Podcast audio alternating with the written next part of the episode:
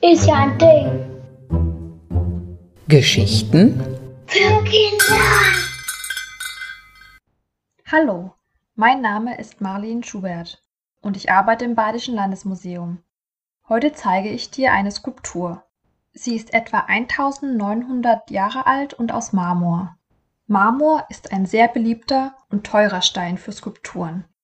Die Skulptur wurde in Tusculum gefunden. Das war damals eine Stadt im Römischen Reich, ganz in der Nähe von der Hauptstadt Rom. Und Rom gibt es heute noch, das liegt in Italien. Aber nun schau dir mal die Skulptur genau an. Was siehst du? Es sind ein Junge und ein Mädchen.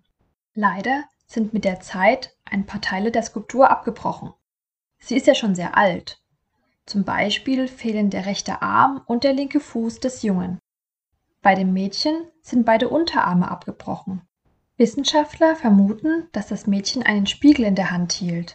Aber so ganz genau wissen wir das heute nicht mehr.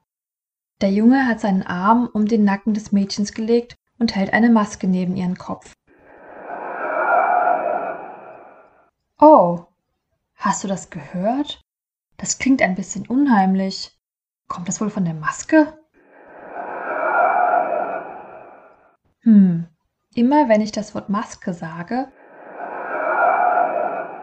kommt dieses Geräusch. Dann darf ich es wohl nicht mehr sagen, sonst erschrecke ich mich ja die ganze Zeit. Erschreckst du dich denn? Na gut, aber nun zurück zur Skulptur.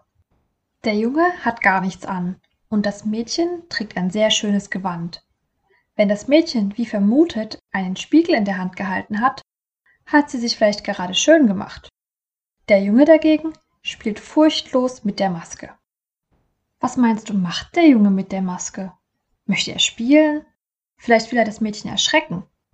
Die Maske sieht schon etwas gespenstisch aus, mit den starren Augen und dem weit geöffneten Mund.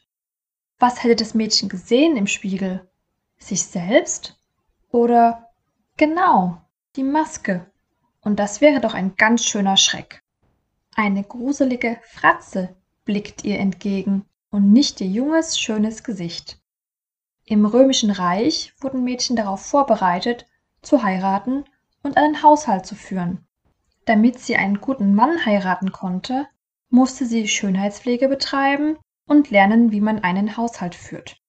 Ohne ihre Schönheit hätte das Mädchen keine Chance mehr, gut verheiratet zu werden. Das ist eine von mehreren Ideen der heutigen Wissenschaftler, was die Skulptur dem Betrachter vermitteln sollte. Ein Schriftsteller aus dem Römischen Reich hat sogar geschrieben, man habe wohl damals den Kindern häufig Masken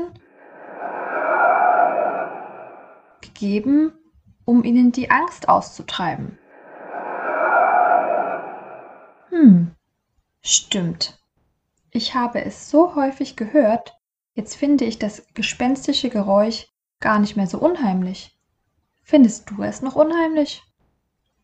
Na und wer hat dich das letzte Mal so richtig erschreckt? Komm doch mal wieder ins Badische Landesmuseum und guck mal, ob du da noch andere unheimliche Objekte entdecken kannst. Bis dahin.